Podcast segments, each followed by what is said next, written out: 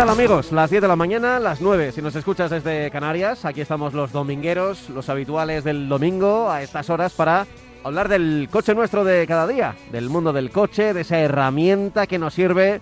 Ya estamos a las puertas de las vacaciones de verano, así que sí, que también nos sirve no solo para llevar a los peques al cole, para ir al trabajo, eh, para ir a, yo qué sé, a cualquier hora extra deportiva que tengan los peques, que no nos engañemos siempre, marcan el calendario de, muchos de nuestros trayectos, pero también para ese famoso viaje largo de vacaciones, eh, que está ahí a las puertas de la esquina, así que a la vuelta de la esquina quería decir, así que nada, que, que- que tenemos que tener el coche preparado y por eso nosotros aquí estamos en la radio para, para acompañarte hasta las 11 de la mañana o en esta horita de radio o de podcast, como siempre, bien acompañado. Aquí al micrófono Pablo Juan Arena, pero te habla también Francis Fernández. Hola Francis, ¿qué tal? Muy buenas. Hola, ¿qué tal? Buenos días. ¿Cómo ha ido Muy la bien. semana? ¿Bien? Bien, bien, tranquila. Tranquila, como todas. Hay que procurar que sea Sí. más tranquila. Necesitamos tranquilidad todos. Unos, eh, los- y los conductores también necesitamos mucha tranquilidad. Sí, ¿verdad? Sí, Es que, en fin, es que se nota, ¿eh? Se nota sobre todo cuando, sí. cuando llegan los días nerviosos, que suelen ser los de tormenta, por ejemplo, los de lluvia, en las ciudades, en las grandes ciudades o en las ciudades eh, medianas o pequeñas, se notan más nervios, más nervios entre los conductores. Así que necesitamos esa tranquilidad, ¿eh? que, que llegue Que- quería- antes. Quería hacerte una aclaración. El otro día hab- hablamos del- de los proyectos de la pila de combustible de Mercedes. Sí, sí, sí. y dijimos, tú me comentaste lo de que era la ciudad de Neckar, porque son los- se, se llaman los proyectos Neckar.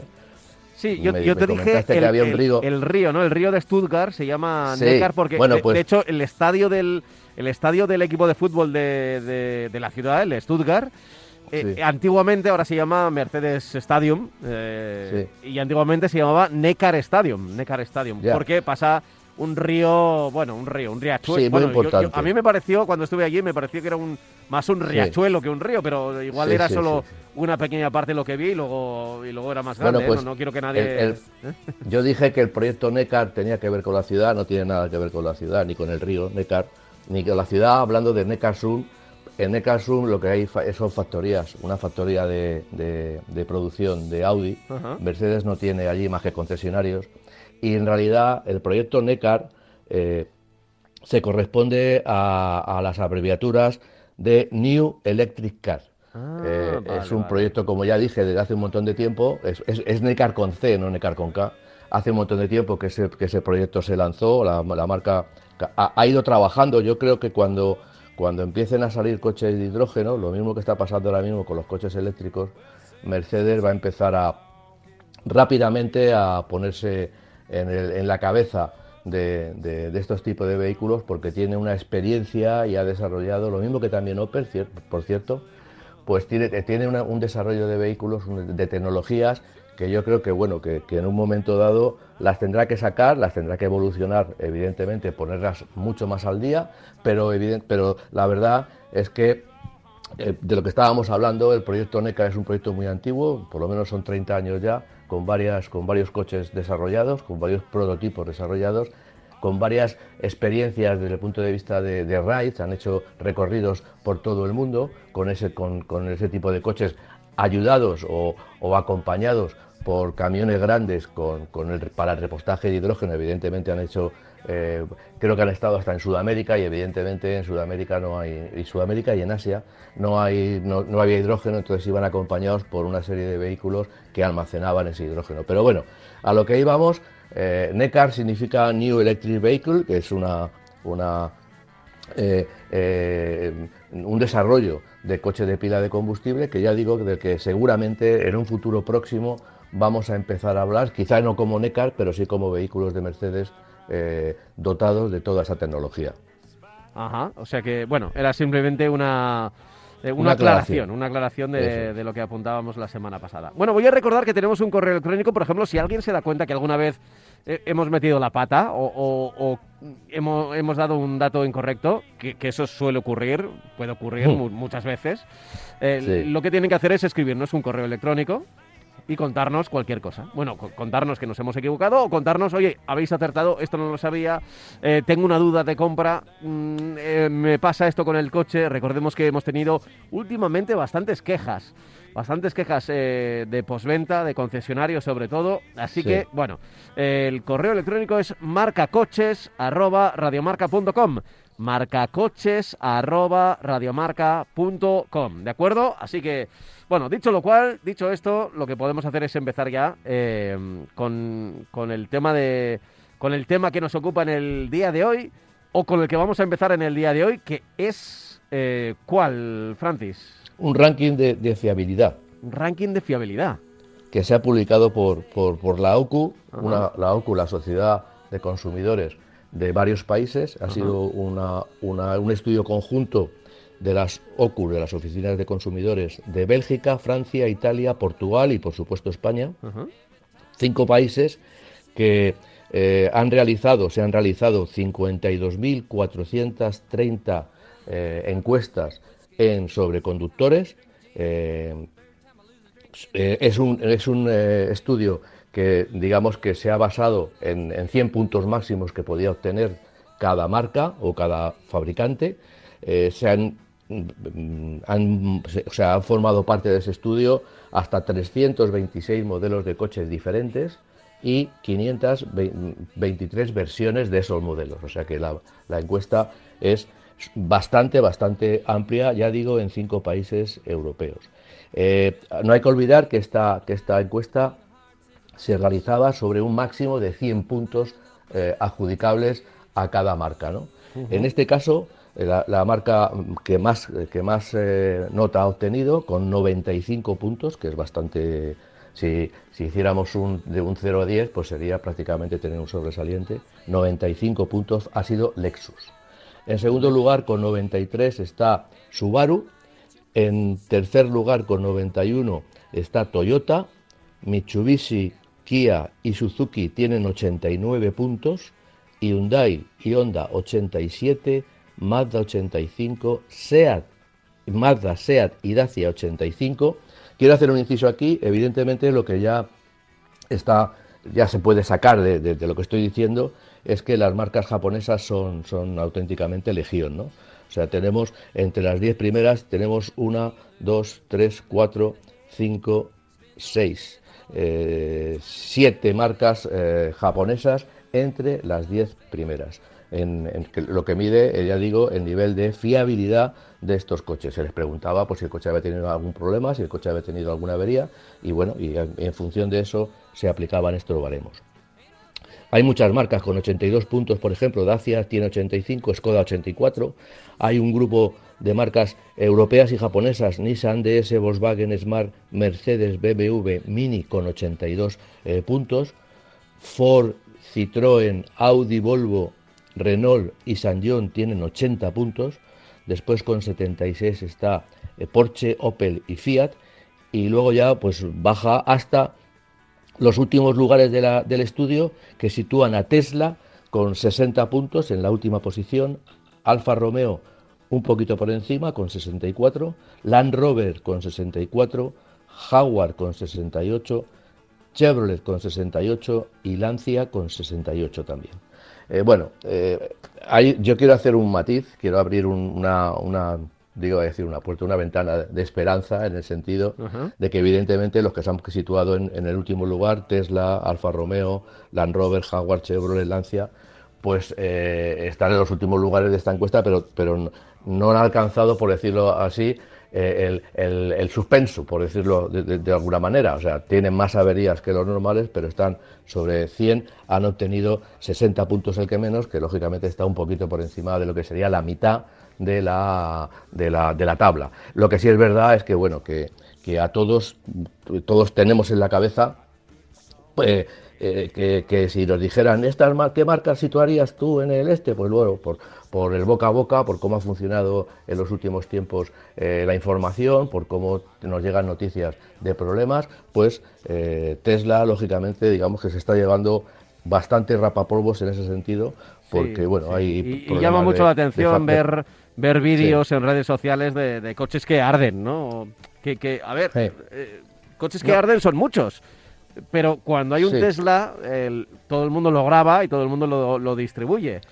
Es verdad que, hay coches que se queman, no es algo habitual, pero, pero, pero suele pasar, suele pasar por, por estar mucho tiempo, cortocircuitos, lo que sea. Pero es verdad que Tesla, no solo por esas imágenes, sino por, por vídeos de, todo tipo, no queda nada bien, no tiene una buena imagen. No solamente, no solamente es por el tema de las baterías, que también deberíamos tenerlo en cuenta, sino también por el problema de eh, los acabados, de, chasis que, tenían elementos que, estaban desoldados, en fin. Ya lo he dicho por activa y por pasiva en muchas ocasiones que el concepto de automóvil que tienen en el mercado americano no se corresponde con el concepto de automóvil que tenemos en el mercado europeo. Eh, quizá porque ellos tienen mucha más experiencia, han tenido muchos más automóviles, lo consideran un, instrumento de usar y prácticamente tirar a los tres años o cuatro años. Las cosas han cambiado mucho en los últimos años, pero lógicamente no tiene la, para un americano no tiene la exigencia sobre su vehículo, la exigencia de calidad de, su vehículo como tiene un europeo. Entre otras cosas también porque los coches son bastante más baratos. Es decir, aquí, por ejemplo, nos sorprende que un coche como Tesla, un coche que está costando el más barato, que está costando 60.000 euros, eh, cerca de 60, 45, 60, pues entonces eso para nosotros es un precio elevado, para nosotros y para cualquier ciudadano europeo, ojo. ¿eh? Eh, en cambio, en Estados Unidos, pues se, venden por mucho menos precio y entonces, bueno, pues no tienen la categoría que le queremos dar a los coches en función del precio. Entonces, claro, encontramos un, desajuste. ¿no? Un coche en Estados Unidos tiene una catalogación que puede ser de coche de media baja y aquí en Europa cuando viene y le ponen el precio, pues lógicamente eso intenta o le, convierte en un coche de, media alta eh, por la dificultad que tiene de comprarse y esperamos que tenga la misma calidad, los mismos ajustes, que utilice los mismos materiales que utilizarían un coche de su categoría. Y, el problema es que en su categoría pues se encuentra con coches como Mercedes, como BMW, como Audi, como, Lexus, en fin, se está encontrando con unos coches que lógicamente tienen mucha más tradición a la hora de cumplir las exigencias y las, normas, no, no, escritas, pero sí las normas que tenemos de, de, que los coches que se compran en función del precio, pues se les debe exigir una mínima calidad.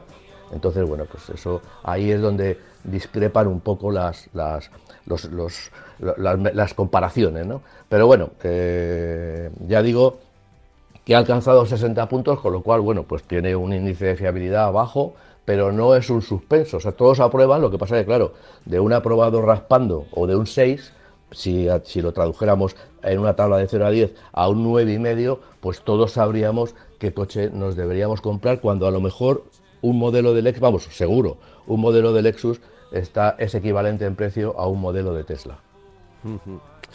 Eh, lo cierto que en estos rankings nos podemos llevar unas cuantas sorpresas, ¿eh? Eh, y, casi casi podríamos podríamos darnos cuenta de quiénes son los sospechosos habituales, ¿no? A mí me gustaría me gustaría que hubiera una comparación entre una encuesta de qué coche piensa la gente que es más seguro, menos inseguro, o, bueno. cómo piensa eh, la, fiabilidad que tiene una determinada marca y luego eh, compararlo con el resultado real de los estudios, ¿no? Te lo digo yo. A ver. O sea, por ejemplo, si preguntas tú el coche más seguro, te van a decir que Volvo. Y te van a decir que Volvo porque hay una tradición de años y años y años de que Volvo eran los coches más seguros, ¿no? bueno, es una marca, digamos que ha sido un, un tema de marketing más que de realidades que bueno que ha sabido trabajar muy bien la marca sueca y bueno pues eso ahí también trabaja no solamente trabaja haciendo coches buenos sino también trabaja vendiéndonos los coches eh, así de bien eh, te quería comentar otra cosa con relación a esta estadística. Eh, también han publicado dentro de las categorías de diésel gasolina híbridos y, y eléctricos han, eh, vamos, híbridos y híbridos enchufables, perdón, han publicado la estadística de los coches que menos se averían. Y dentro de la categoría del diésel, el Volkswagen T-Roc eh, de 2017 es el coche que menos, menos averías ha tenido. En cuestión de gasolina, arriba del todo están coches como el Audi Q3 de 2018, el Kia Rio de 2017, el Hyundai i20 de 2014 y de 2014 hasta 2020 son los coches de gasolina que menos se averían. Después, los coches híbridos, evidentemente, pues Lexus, Corolla y RAV4 están en esta, en esta categoría. Si están encima de la categoría general, pues lógicamente con los híbridos que tienen, pues mucho han hecho por conseguir estos buenos resultados de fiabilidad. Y luego los híbridos enchufables está el Kia eh, Niro PHV, el, híbrido enchufable, y luego el Mitsubishi Outlander. Es decir, bueno, tenemos una idea también, ya vamos discriminando un poco y sabiendo que dentro de estas marcas que, proporcionan una, una, calificación muy elevada de, fiabilidad, pues hay modelos que, son los que, se, los que han eh, provocado o han eh, llevado a la marca hasta allá arriba. En este caso, pues son los que, los que he mencionado. ¿no? Me sorprende mucho, por ejemplo, que, que Volkswagen, que está con 82 puntos, no, que, no, que tampoco es una mala nota, evidentemente, y eh, en comparación con Lexus, que tiene 95, es una gran, es una gran diferencia, por decirlo pues que tenga al Volkswagen T-Roc, por cierto, un coche que, que, ha tenido una aceptación y un seguimiento en el mercado a la hora de, de compras y de unidades vendidas espectacular, ¿no? Bueno, pues sabemos que el T-Roc, que es un coche elegido por los clientes de Volkswagen, ahora mismo es el coche de Volkswagen más vendido en nuestro país, pues que tiene esta, este nivel de, de fiabilidad y es el coche que menos se avería en su versión diésel. Vale, vale. he apuntado. ¿Hay alguna otra mm, sorpresa o por lo menos dato que te haya llamado la atención? No, aquí ya no, ya sorpresas. No, bueno, yo, yo creo que todo está más o menos eh, más.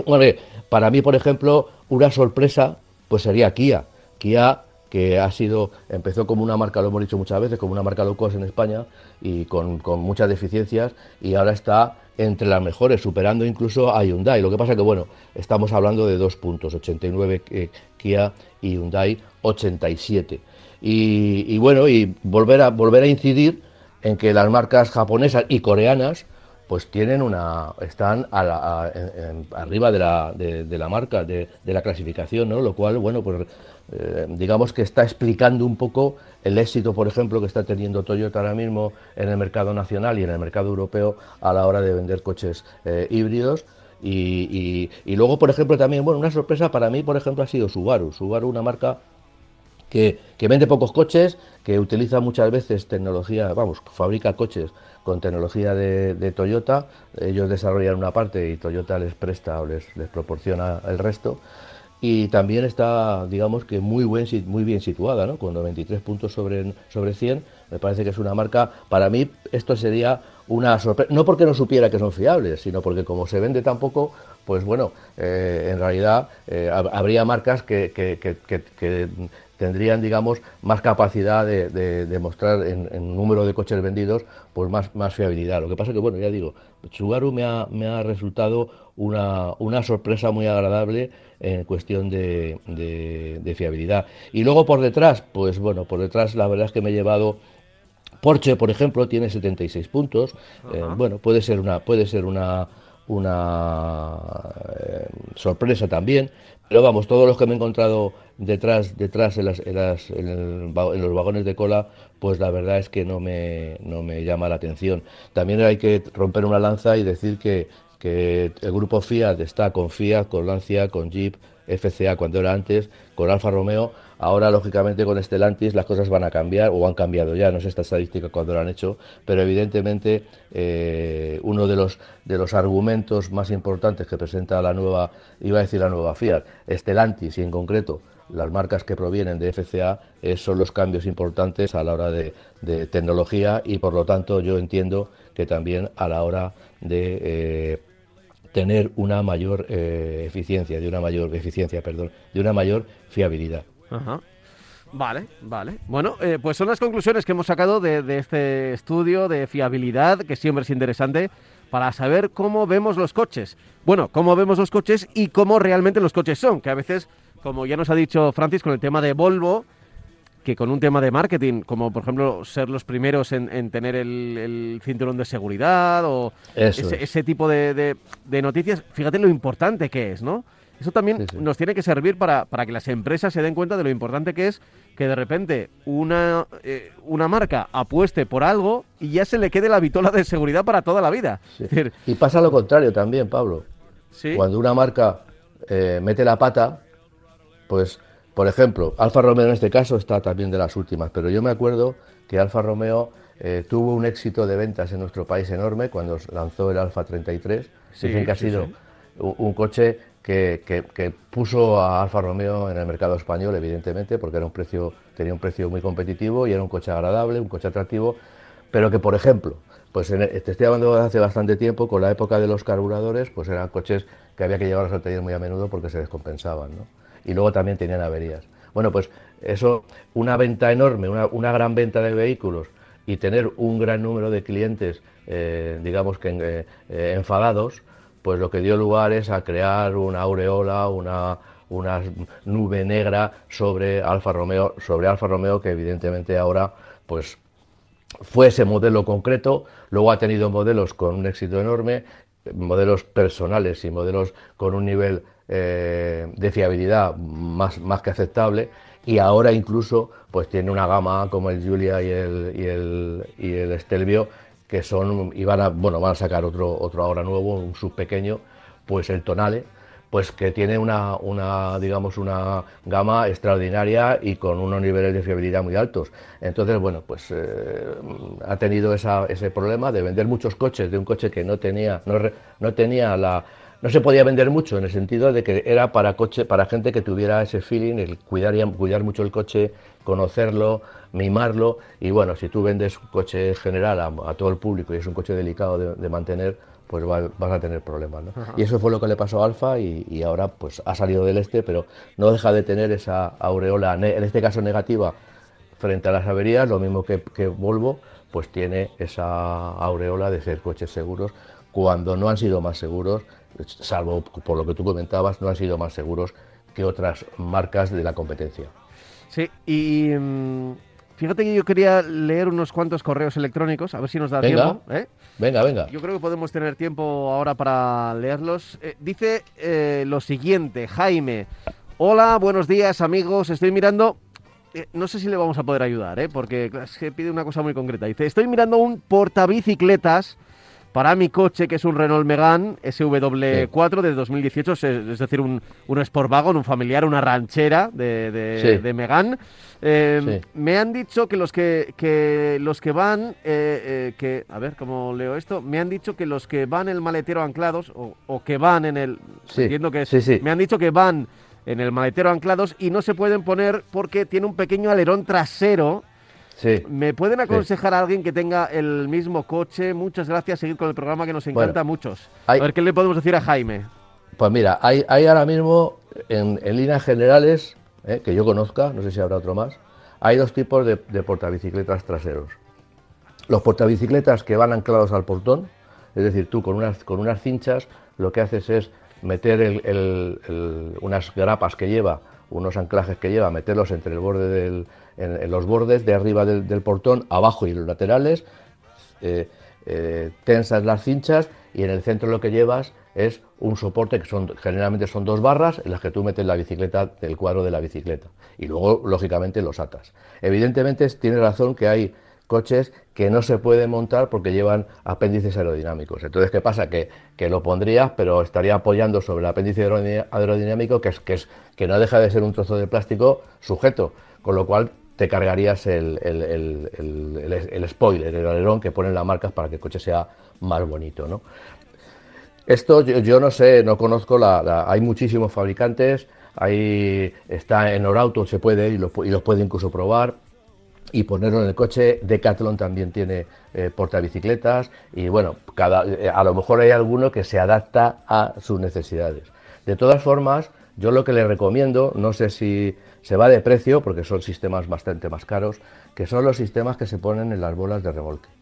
tú tienes que tener una bola, la bola de remolque, evidentemente, y lo que haces es que hay marcas como Thule, como un montón de marcas eh, en Europa, que lo que te hacen es que te venden un sistema que tú lo anclas a la bola del remolque, le, tienes una palanca donde lo fijas y entonces tienes ya sujetos una, dos o tres, depende de lo que compres, eh, carriles para poner las bicicletas. Esos son los sistemas más seguros y más fáciles de poner y quitar. Eh, ¿El problema cuál es?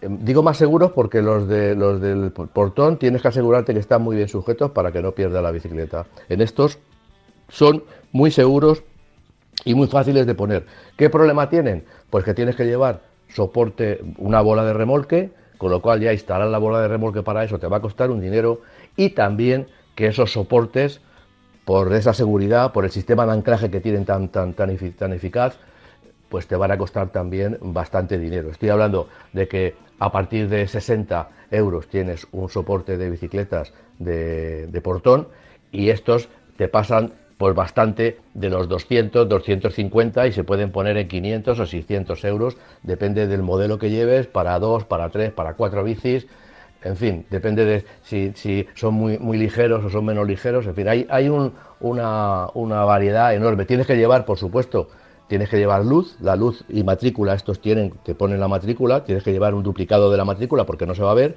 y tienes que llevar también luces que las conectas normalmente al enchufe que, tienen, que te van a poner con la bola de remolque. Pero ya digo que son bastante eh, más caros. La ventaja que tienen los que van en el portón es que ni siquiera tienes que cambiar placa de matrícula porque van por encima de la placa de matrícula. Cuesta más trabajo, ¿no?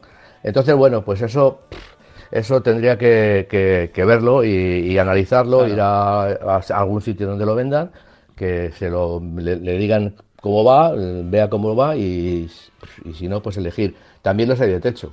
Lo que pasa es que, claro, de techo subir una bicicleta, ahora mismo, si es una bicicleta eléctrica con los 20 kilos que pesa, y subirlo al, al, techo del vehículo, pues es una operación que hace falta que la haga una persona con mucha fuerza, ¿no? O sea, una persona precisamente, un, niño no lo va a poder, un niño no va a poder subir, un niño, un crío, un adolescente no va a poder subir seguramente una bicicleta al techo, ¿no? Entonces, bueno, yo creo que, esto, no sé si, si, si le hemos aclarado, pero yo creo que que en ese sentido, eh, si se gasta pasta, va a tener un, sistema eh, muy eficaz en la bola de remolque y, lo va a llevar sin ningún tipo de problema. Tengo por aquí, ah, por, aquí otro correo electrónico sí. Eh, que lo firma David y dice lo siguiente. Queridos amigos del motor, soy David. Primero felicitaros por tan grandísimo programa de radio que nunca me pierdo en formato podcast, dice. ¿eh? Eh, somos una familia de tres con una hija de cuatro años. Eh, a ver si podéis ayudarme, que valoro mucho vuestros consejos. Tenemos un Peugeot 207 de tres puertas que tiene ya 16 años, dice, tiene 16 años. Em, estoy planteándome el cambio, animado también por vuestra recomendación de actualizar el vehículo siempre que podamos por seguridad y niveles de polución.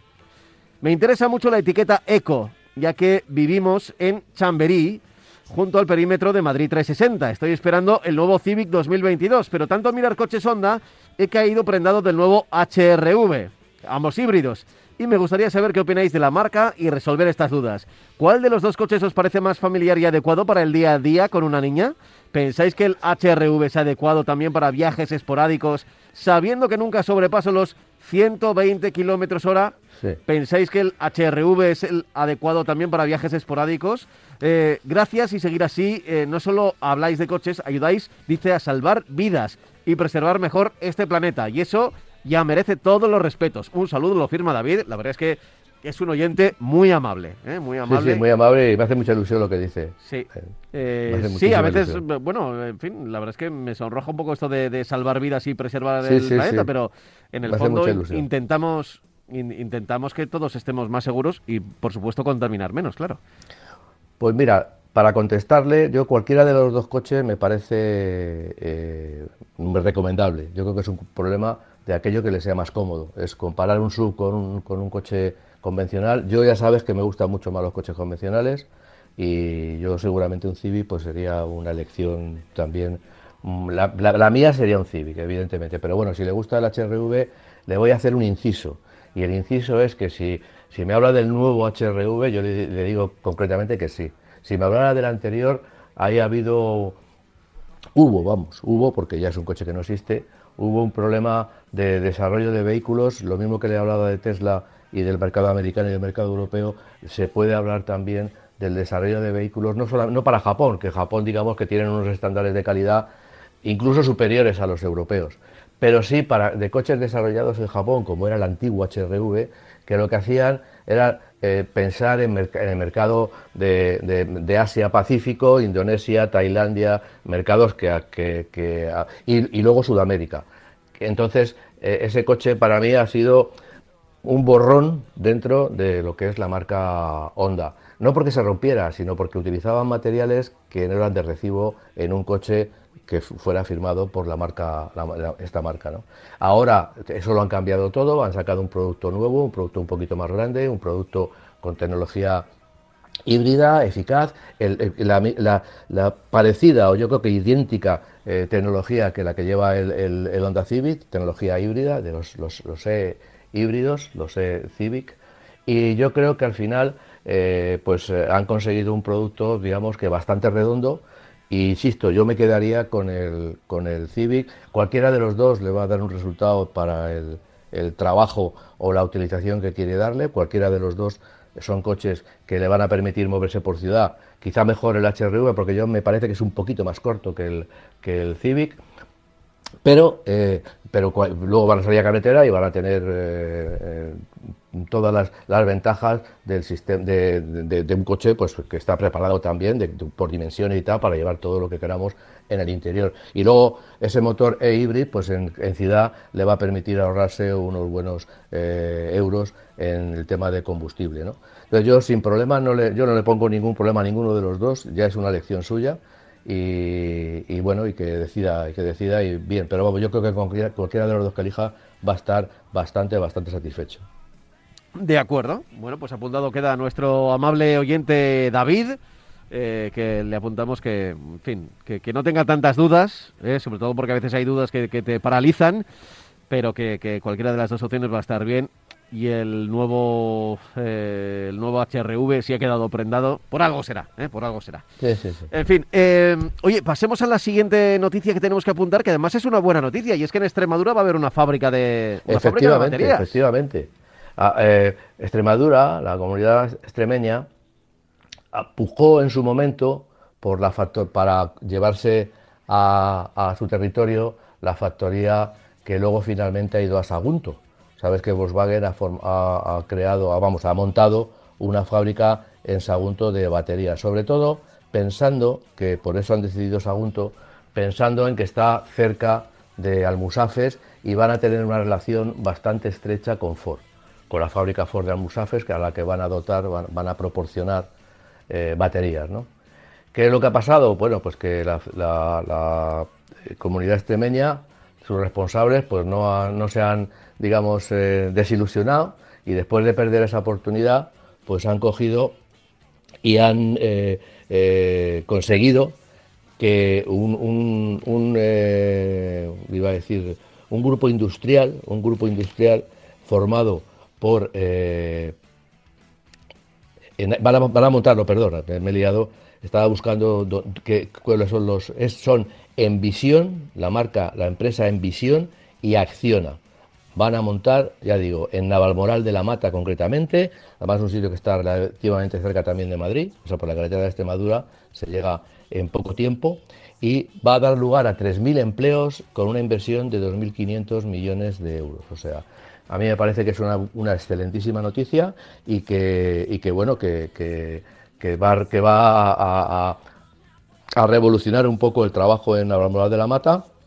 Y además que bueno, que, es, es, excelente el saber que tenemos dos factorías que, producen baterías, que van a producir baterías en nuestro país para que podrían o podrán dar servicio tanto a las fábricas españolas de, de, coches como también digamos, que ponerse a exportar. Y este proyecto, ya digo, de Invisión y Acciona, pues digamos que, es tan interesante o más como el que tiene Volkswagen en Sagunto, que van a empezar, ya, ya tiene la parcela, yo creo que van a empezar a, a, ponerse a construir la fábrica en, nada, si no han empezado ya.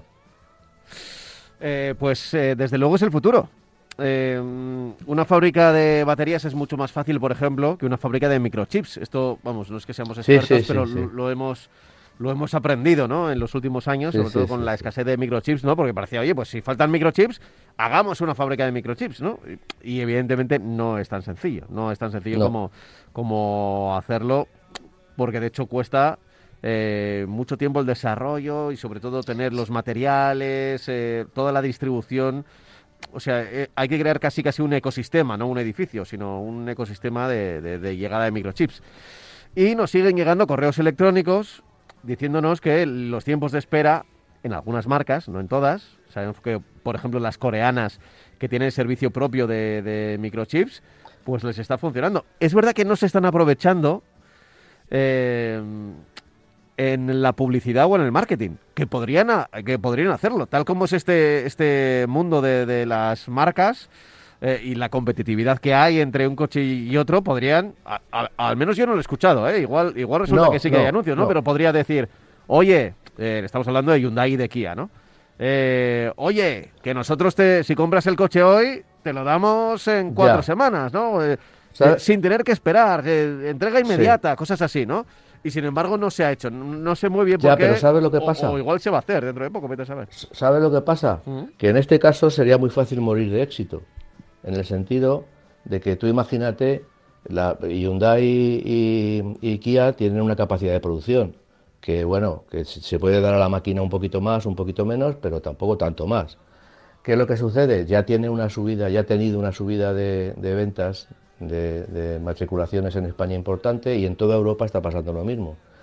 Eh, y eso, como tú dices, sin, sin, ponerse ninguna medalla y sin decir que nosotros te entregamos el coche antes. Yo creo que al final es mejor ir de, discretos que mm, de sacar pecho, porque puedes darte con un de bruces que te aumente muchísimo la demanda de tus vehículos y que al final estés en la misma situación que las marcas que le falta microchip que no es que me falte microchip, es que no puedo fabricar más porque la fábrica de Eslovenia que tengo en Europa pues da para tanto. Y la fábrica que, y, las, fábricas que tengo en Corea pues dan para tanto, con lo cual mm, yo creo que con, buen, con buen criterio las marcas están subiendo de una manera eh, constante pero de una manera adecuada a, las, a sus capacidades de producción para no llegar a decir, oye, si es que al final pues vamos a tardar lo mismo que la marca Plin, que, no tiene microchip, porque yo tengo muchos más pedidos. ¿no? Entonces yo creo que en ese sentido ya. Kia y, Hyundai lo están haciendo muy bien, porque están subiendo las ventas, pero no eh, desatando, no, no, no, buscando ellos que, que, se tengan subir muchísimo en los mercados para luego encontrarse con problemas de producción. Oye, datos sobre, sobre la seguridad, que también quería yo eh, traerlos hoy al, programa y a nuestro discurso, porque nos hemos dado cuenta en, las últimas estadísticas que, bueno, eh, eh, es, importante. Tres de cada cuatro víctimas, tres de cada cuatro víctimas en, la carretera, la principal culpa es la imprudencia. Cuando hablamos de imprudencia es el el factor humano, ¿no? La imprudencia del, conductor. Yo no sé si estamos hablando de estadísticas nacionales, europeas, mundiales. Sí, sí, estamos hablando de, estadísticas nacionales y es una pena que, que, todos, los, todos y los oyentes, entiendo que muchos de ellos me darán la razón, nos darán la razón, porque estamos, se está viendo que se conduce bastante mal. Pero se conduce bastante mal no porque la gente vaya muy despacio, no porque la gente, en fin, bueno, aparque mal o deje el coche tirado donde sea, sino porque se cometen muchísimas imprudencias. Eh, se está perdiendo, bajo mi punto de vista, el respeto al código de la circulación, a todos los niveles.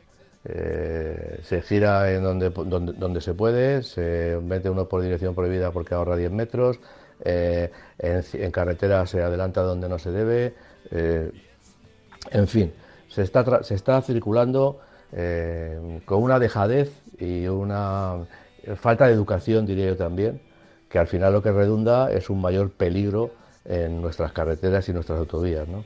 Coches que te adelantan y, te cierran, se meten antes de, sobrepasarte en 10 o 15 metros, ya se han metido, casi te dan con el culo en tu frontal. Gente que conduce de una manera bastante, bastante eh, iba a decir, eh, es que no sé cómo decirlo, o sea, de verdad, para que no...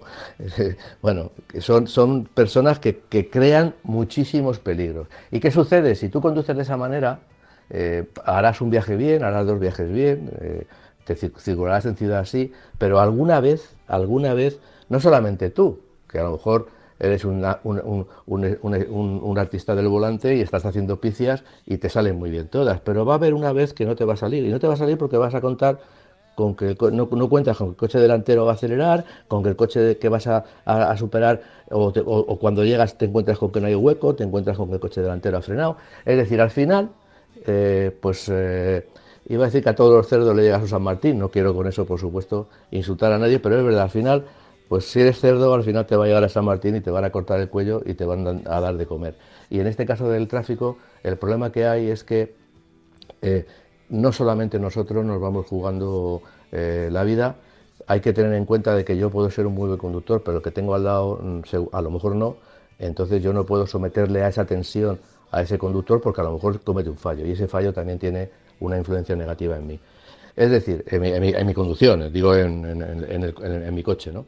Eh, bueno, tres de cada cuatro son imprudencias. Bueno, pues si es que yo creo que, como decía antes, cualquiera que salga a carretera, y ahora vamos a salir mucho, cualquiera que salga a carretera y cualquiera que circule por ciudad, pues se ve este tipo de, conducciones, de, situaciones, de comportamientos que al final, bueno, pues, pues llevan a lo que llevan. Y, es una pena, ya digo, que por una chorrada, por, por un no sé qué, por ganar cinco minutos, por no ganar cinco minutos, por sentirse más, más, más superior al coche que adelantas y al coche que le superas. No sé yo a, qué punto te lleva eso, pero la verdad es que las estadísticas pues son, eh, pues la verdad es que te asustan, ¿no? Y, me consta que la gente sale a la carretera ahora pues con, con miedo porque ve mucho conductor nervioso y conductor que va avasallando y conduciendo mal, ¿no? Entonces, bueno, eh, es para hacernoslo ver. Ahora, que vamos a salir y vamos a viajar muchísimo, pues tenemos que ponernos en, el programa, poner el programa, aparte de poner el programa de, los coches, que ya cada, uno tiene un programita para llevarlo, en vez del programa, programa ECO vamos a poner en nuestra cabeza también el programa Conducir Bien y vamos a pensar que lo que vamos a hacer es estar completamente eh, atentos a lo que sucede, atentos a lo que sucede delante, atentos a lo que sucede detrás, vamos a viajar con seguridad, vamos a revisar nuestro coche y al final seguro que de esa manera pues vamos a llegar sin ningún eh, imprevisto y sin ningún incidente a nuestro destino.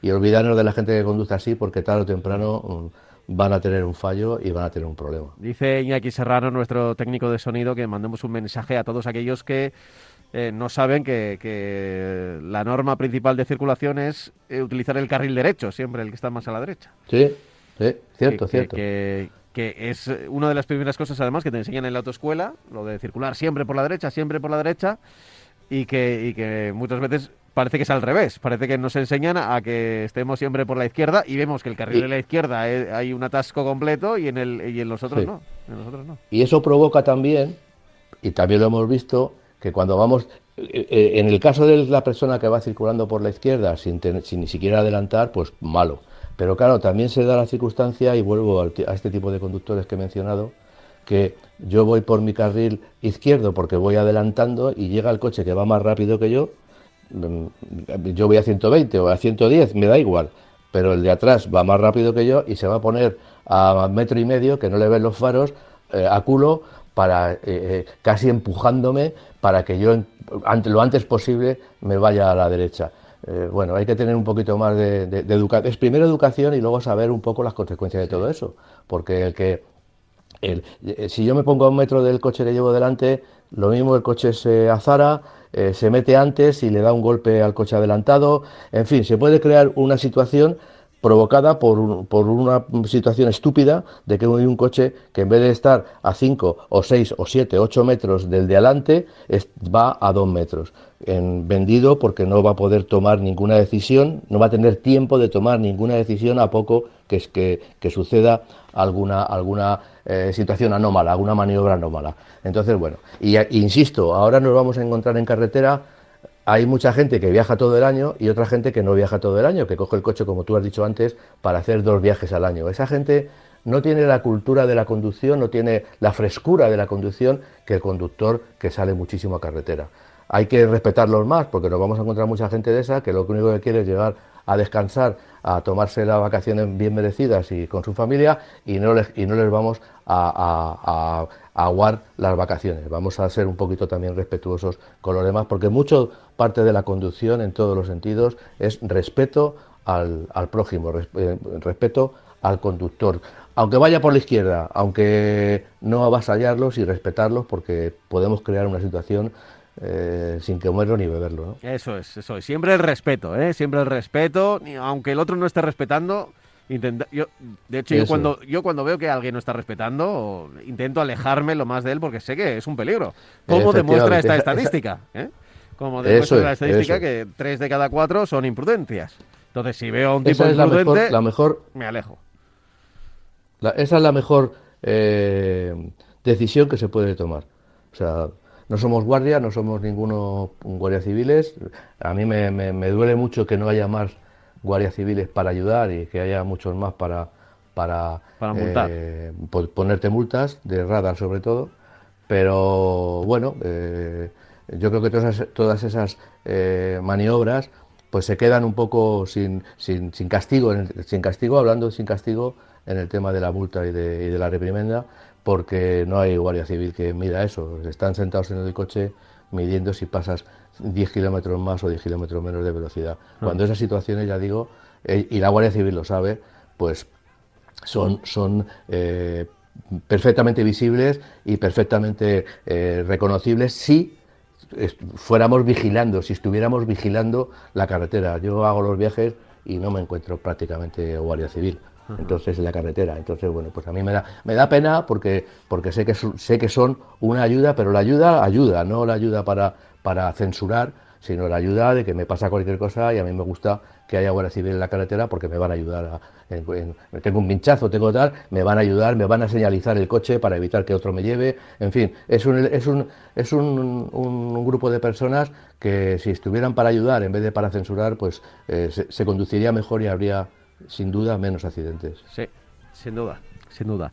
Oye, ya que estamos en la recta final del programa, vamos a hablar de un modelo, que siempre nos quedamos luego sin hablar de un modelo y tenemos que Tenemos que poner en el, en el mercado, en las orejas de nuestros oyentes también, eh, nuevos coches, nuevas denominaciones incluso, porque vamos a hablar del Subaru Solterra que no tiene... Sí, el Subaru Solterra, sí, que no, hemos hablado sí, no, tiene que ver con, con, una persona que esté, que esté sin pareja, eh, que esté solterra, sino que eh, se refiere a, Entiendo yo que Subaru ha buscado dos componentes así naturales que ahora sigue levantando, como es el sol y la tierra, ¿no? Y los ha juntado... Sí, supongo, no sé, las denominaciones a mí muchas veces se me escapan. Solterra, pero bueno, sí se, les, se, sabe cómo, se les acaban los nombres.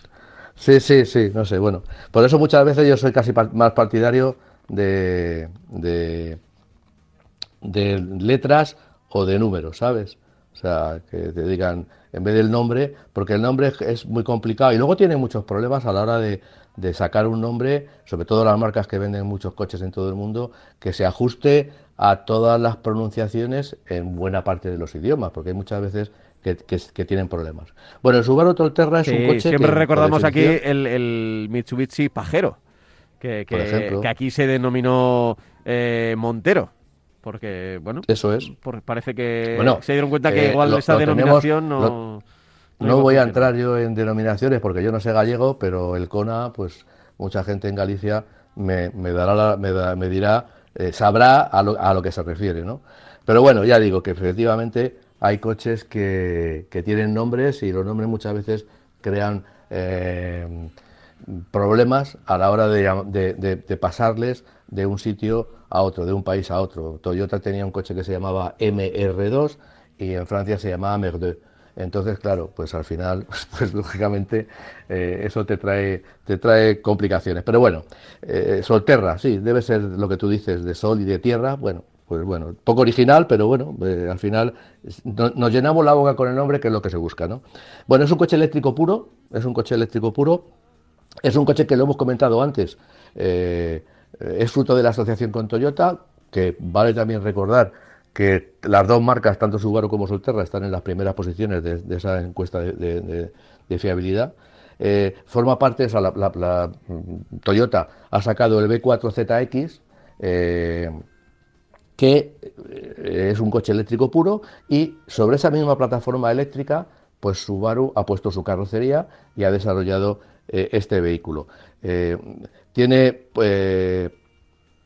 este coche siempre va a ser tracción integral, porque Subaru lleva, lleva a gala el, que sus coches sean todos tracción integral. En este caso, como es un coche eléctrico, no va a llevar un motor de gasolina o diésel boxer, evidentemente, pero eh, lo que sí mantiene es esa, eh, esa eh, digamos, vitola de que sus coches van a llevar siempre tracción integral. La tracción integral la ha desarrollado, eso sí, la ha desarrollado especialmente Subaru porque tiene muchísima experiencia, incluso en el, en el caso de un coche eléctrico puro como este.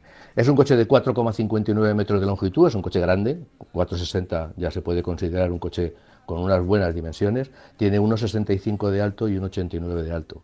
Y luego tiene un maletero de 452 o 421 litros en función de, eh, del tipo de baterías y de la tracción que lleve. Lleva dos motores eléctricos con 109 eh, caballos cada uno, en total 218 caballos de, eh, de potencia eléctrica.